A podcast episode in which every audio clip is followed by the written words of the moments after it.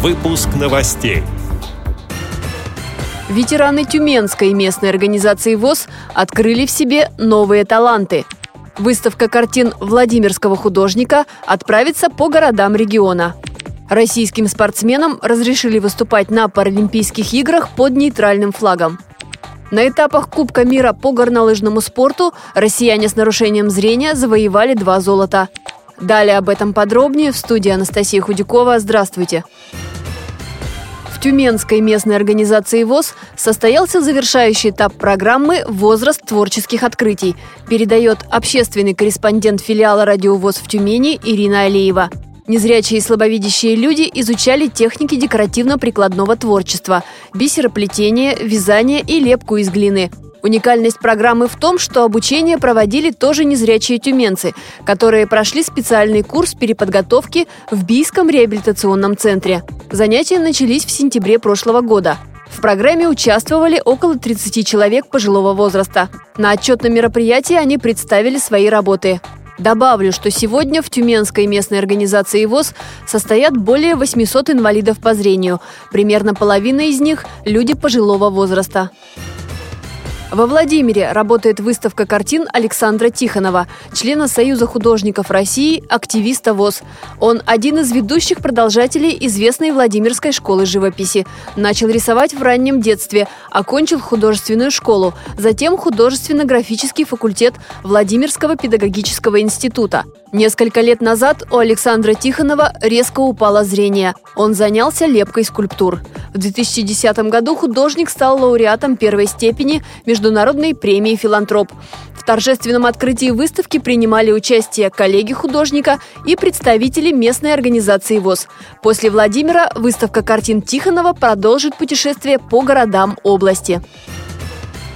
Международный паралимпийский комитет разрешил российским спортсменам выступать на Паралимпиаде в Южной Корее, но лишь под нейтральным флагом. Такое решение было озвучено на пресс-конференции в Бонне. По предварительным данным, в играх получат возможность принять участие от 30 до 35 российских паралимпийцев. Точная цифра станет известна после завершения квалификационного отбора к середине февраля. Российские спортсмены смогут выступить в турнирах по горнолыжному спорту, биатлону, лыжным гонкам, сноуборду и керлингу на колясках. В следж-хоккее атлеты из России не смогли квалифицироваться на Паралимпиаду. Не получила ни одной лицензии для выступления под нейтральным флагом мужская команда по лыжным гонкам продолжение спортивной темы. На этапах Кубка мира по горнолыжному спорту среди участников с инвалидностью российские спортсмены с нарушением зрения завоевали две золотые и одну серебряную медали.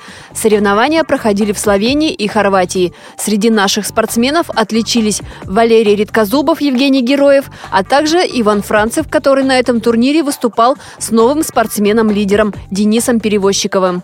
Сожалению, в Нидерландах основной лидер Францева Ивана Аграновский Герман получил травму, и нам оперативно пришлось искать спортсмена в команде, который бы мог помочь Ивану выступить на дальнейших стартах. Все вот тяжелой вот такой политической обстановкой в спорте все спортсмены должны пройти дважды допинг-тестирование, быть включенными в пул международный и найти спортсмена у нас довольно-таки тяжело, который бы соответствовал этим критериям. Поэтому мы взяли из команды Дениса Перевозчикова из Ижевска, спортсмена, который очень хорошо влился в состав команды и с Иваном смог показать вот такие достойные результаты.